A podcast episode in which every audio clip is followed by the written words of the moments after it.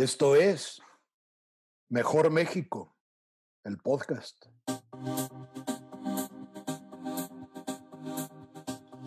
Y bueno, estamos listos para iniciar con este podcast. Como siempre estamos aquí, Gaby Santillán, Jorge Mireles y un servidor, Enrique Vigil. Adelante. ¿Sabías que? En Paraguay se decidió utilizar al arte como herramienta para contrarrestar a la corrupción. El ilustrador Dave Mack y la diseñadora gráfica Ana Calvo crearon un museo virtual llamado el Museo de la Corrupción. Y gracias a su éxito, consiguieron abrir un local con el mismo nombre en la ciudad de Asunción. Los artistas locales participan con obras sobre corrupción, basándose en investigaciones y denuncias periodísticas. Una nota del medio argentino Gaceta Mercantil cuenta que en el 2015 el proyecto artístico expuso retratos de dirigentes políticos y empresarios vinculados a casos de corrupción. El proyecto tiene como objetivo que la sociedad paraguaya haga conciencia del problema que es mostrar apatía ante la corrupción, apelar a la memoria colectiva y, como escribe la Gaceta Mercantil citando a Dave Mack, superar la herencia de miedo que dejó la dictadura del militar Alfredo Stroessner. Actualmente, Paraguay es considerado el séptimo país más corrupto de toda América, según Transparencia Internacional. Y está con nosotros Juan Carlos Fernández, importantísimo y distinguido diseñador mexicano radicado en Canadá. Exactamente, Enrique. Hoy nos acompaña Juan Carlos Fernández, diseñador gráfico egresado de la Universidad Iberoamericana.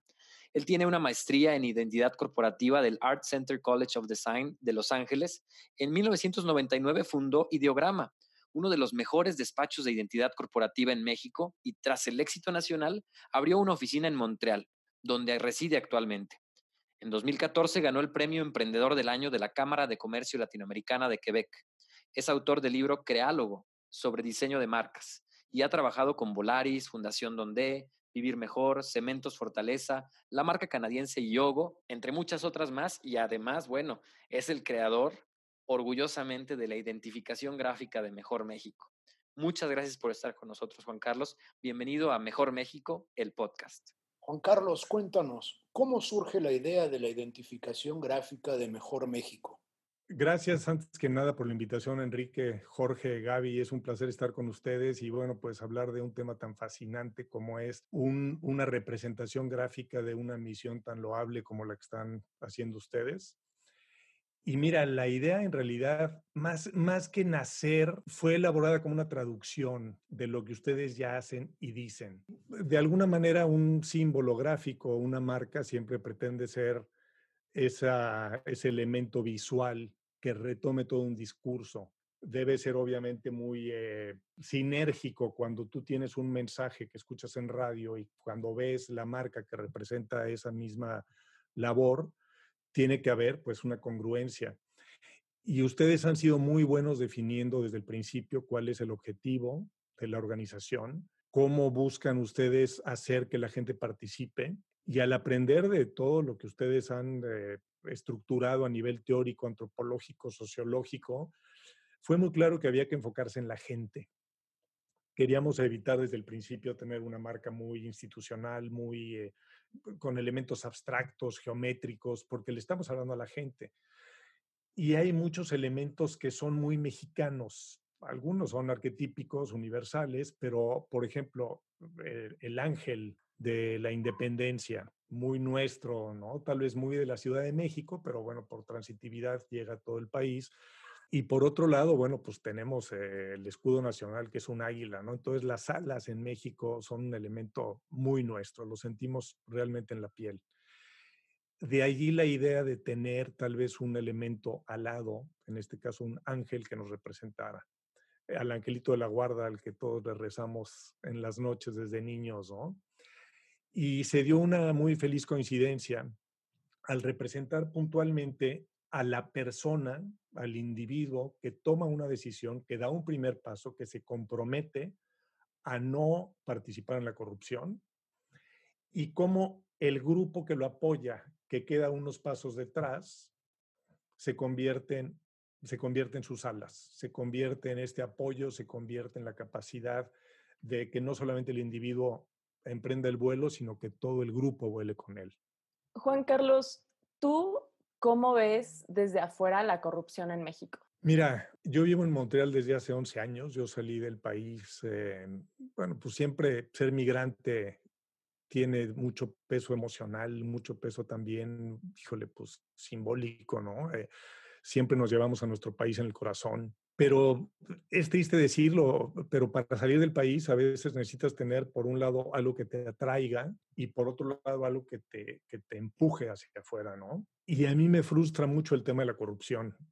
Realmente yo, como buen mexicano, pues he pasado por todas las circunstancias típicas en donde pues das la mordida, en donde tienes que tomar eh, pues una decisión difícil y parte de lo que me, me sacaba de México, me empujaba o me invitaba a salir, era precisamente esa frustración de descubrir que no había para dónde, ¿no? Creo que ustedes han detectado muy bien que tenemos que definir los mecanismos, por un lado, que hagan que la gente se sienta no sola en el esfuerzo, sino que entre todos, creyendo en, el mismo objetivo, podamos comprometernos los unos con los otros. Pero mira, creo que México desde fuera tiene una, pues una reputación conocida, ¿no?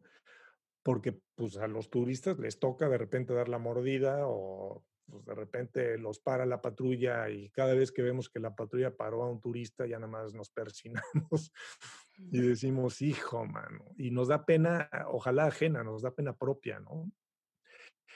Creo que este, Ustedes han puesto ejemplos muy buenos en todo su discurso de cómo se va dando por países la convivencia con la corrupción. Hay países en donde la corrupción no existe y hay países en donde no se puede existir sin corrupción. Y creo que en México estamos en un parteaguas importante, en, este tipping point, llamémosle, en homenaje al libro, de, de, poder decir, oye, se vale no ser corruptos. Y, y creo que ahorita estamos viviendo un hartazgo importante la misma pandemia nos está haciendo cuestionarnos muchas cosas y yo creo que tenemos la capacidad de descubrir si se puede vivir mejor sin corrupción y tratar de cargarnos todos hacia, hacia el lado bueno, digamos, ¿no? Qué padre y gracias Juan Carlos por, por, por, la aportación que nos hiciste de esta identidad gráfica que refleja perfectamente lo que, lo que, lo que dices y además que aún estando fuera tengas este interés por sumar a México y por lograr tener un mejor México en esta, en esta, esta situación, en este complejo problema que tenemos de corrupción. Y, en ese sentido, quiero preguntarte si te ha tocado vivir alguna situación de corrupción, algo que nos puedas contar. Mira, eh, yo desde, desde chavo, con esta convicción de no entrar a la corrupción, obviamente me, me planté, me amarré al árbol, digamos, para decir, no voy a dar mordida. Y fui muy exitoso muchas veces cuando me paraba el poli y decía, no, no, no, no, no, hasta que me decía, ya llegué el joven y no daba ningún peso. Y lo que todos hemos descubierto es que te vas sin peso y sin multa además, ¿no? Este, porque pues está la frustración, la frustración de, del no concretar una mordida, que descubres que la mecánica es sacar mordidas, no tanto dar la multa, ¿no? Ahora, definitivamente lo que, o sea, no, no me puedo vanagloriar diciendo no di mordida. Se tiene que empezar por, oye, pues no vayas en exceso de velocidad, no te pases el alto, claro. no hagas cosas que no están mal, porque es el primer paso para no estar expuesto a una situación de corrupción. Claro. Pero a ver, recuerdo uno que me frustra mucho, un caso muy particular y muy reciente, yo, vamos, he ido a México muy seguido, tres, cuatro veces al año desde que estoy aquí en Montreal y pues siempre para ver a clientes, para estar en reuniones, en fin. Yo hubo una hace un par de años en donde fui con unos colegas míos a Azcapotzalco desde la oficina en Cuernavaca, vamos, largo recorrido. Yo iba manejando, y bueno, pues en una zona industrial donde no había ni un solo lugar, de repente se abrieron los cielos y un lugar maravilloso de estacionamiento frente a una casa. Perfecto. Nos estacionamos. Saliendo de la reunión resulta que el coche no estaba. Pues el típico de, a ver, pues dónde está el coche, ya sabes, pues al corralón. Ahí vamos al corralón. Uh -huh. Bueno, resulta que una ley que yo no conocía dice que tú no te puedes estacionar a 10 metros de, de, distancia de una vía de tren. Y en efecto había una vía de tren ahí Claramente el coche no estaba expuesto a un accidente del tren porque incluso ni las casas que estaban junto a la vía del tren estaban a 10 metros. Yo me paré frente a una casa que estaba a 2 metros de la vía del tren. Obviamente no había ningún tipo de letrero. Y bueno, pues este, era un sinsentido por completo, ¿no? Oiga, jefazo, pues no había letrero, pues no, usted tiene que saber la ley. Oiga, pero pues este, pues no, no me la sabía. Bueno, a ver, este, pues pague su multa. Bueno, a ver, eh, licencia, ya sabes, tarjetón, lo que tú quieras. Oiga, pero el coche es de la empresa. Sí, ah, pues me tiene que enseñar las escrituras originales de la empresa. Ah, caray. Oiga, oiga, oficial, ¿de veras? Sí. Y ya sabes, te sacan aquí el papel que dice esto. Mm. Bueno, no, no tenía, Dios mío, no tenía ni pies ni cabeza. Empecé yo a calentarme, obviamente, me puse como energúmeno, porque, oiga, venimos de Cuernavaca.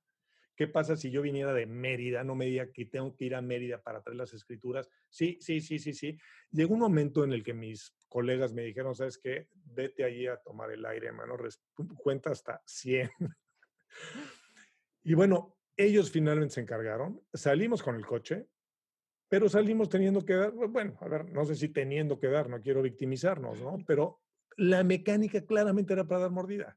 Desde luego pudimos haber tomado un taxi de Azcapotzalco a Cuernavaca, volver al día siguiente a recoger el coche con las escrituras, pero ¿bajo qué lógica esta mecánica funciona?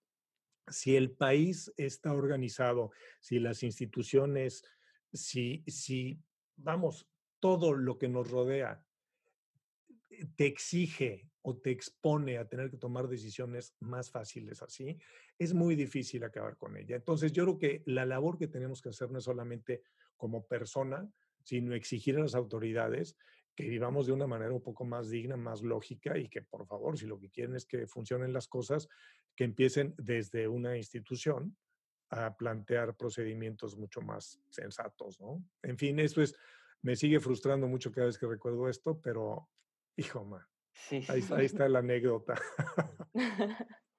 Oye, Juan Carlos, ¿y qué opinas tú de la participación del ciudadano como medida para combatir la corrupción o como forma de combatir la corrupción? Mira, yo definitivamente tan creo que es el camino que fue el símbolo que desarrollé para Mejor México. Eh, y vamos, definitivamente, eh, yo ya planteé que esto fue una traducción de la misma visión que tienen ustedes, de cómo le podemos hablar al ciudadano y de ahí, pues hacerlo de manera fractal, ¿no? Que el ciudadano contagie. Ahora sí que a manera viral, caray, qué mala comparación en este momento, pero es la mejor forma de expresar cómo puedes tú contagiar a los que están junto a ti y ellos a los que siguen.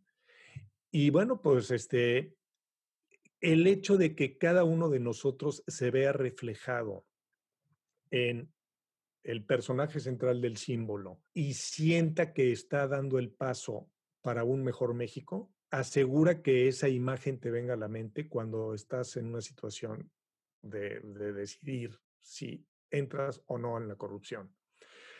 Creo que el símbolo, y esto lo iremos viendo desdoblarse en comunicaciones, pretende no quedarse en una marca, en un identificador gráfico, sino poderlo llevar a publicidad, a comunicación, pero incluso a fotografías en donde nos, nos tomemos la foto, la selfie, yo al frente, mis amigos detrás y yo diciendo yo me comprometo a no participar en la corrupción y la idea es que después nuestros grandes ídolos, líderes, en esa misma posición, en esa misma postura, aparezcan con fotografías al frente con su gente detrás, creando las alas y diciendo yo te apoyo.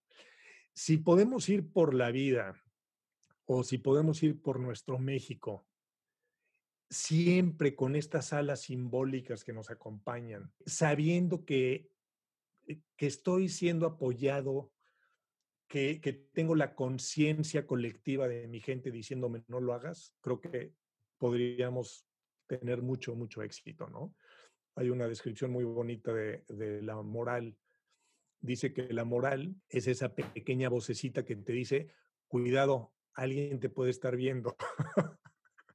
bueno, si, si nos sabemos observados por estas alas que representan obviamente a nuestra gente más querida, familia, amigos, colegas, jefes, todos ah, con los que nos gustaría quedar bien y con los que nos daría miedo quedar mal, uf, man, ya, ya vamos a tener esta moral acompañándonos todo el tiempo y tomando puras buenas decisiones. Así que sí creo en el individuo, pero creo en el individuo que está apoyado por, por su gente querida, ¿no? Juan Carlos, pues muchísimas gracias y queremos invitarte a que manifiestes públicamente tu compromiso a no participar en actos de corrupción. Gaby, me fascina la invitación y déjame decirte que, bueno, dicen que el artista para pintar un árbol debe convertirse en el árbol. Yo las largas semanas que tuve de, convivir con ustedes, de colaborar con ustedes, de estar pensando en el diseño, estar trazando cada uno de los personajes del identificador gráfico, estaba realmente convertido en este ángel que busca comprometerse con eso. No me lo he tatuado porque, bueno, he decidido no tatuarme nada, pero lo llevo en el corazón y creo que el compromiso de, de no participar en corrupción, si ya lo tenía, está absolutamente refrendado simplemente por conocerlos a ustedes y por saber la gente que está detrás de esta causa. Así que encantado digo aquí al mundo y que quede grabado que me comprometo a no participar no solamente en ningún acto de corrupción, sino que pueda yo invitar, enrolar a más gente para que poco a poco vayamos haciendo esto viral del virus bonito. Muchas gracias, Juan Carlos. Un abrazo. Muchas gracias, ¿eh? que les vaya bonito. Oigan, pues retomando un poco las anécdotas que cada quien tiene con la corrupción, creo que algo que a veces nos pasa es que no siempre tenemos tan claro qué actos son corrupción y cuáles no son. Muchas veces puede que sea algo ilegal, pero no un acto de corrupción tal cual. Por ejemplo, comprar un título universitario es o no es corrupción. Y aquí quisiéramos recordar a ustedes cuál es nuestra definición de corrupción, basados en el libro de Raymond eh, Fisman, la obtención de un beneficio indebido abusando de una posición de poder. Los invitamos a participar con nosotros. ¿Creen que es o no es corrupción comprar un título universitario? Mándenos sus participaciones en la página www.mejormexico.org en el apartado de podcast o escríbanos a través de nuestras redes sociales con el usuario arroba mejormexi, M-E-X-I. Estamos en Facebook, Instagram, Twitter y TikTok. Con sus participaciones saldremos de dudas en la próxima emisión. Muchas gracias y hasta la próxima.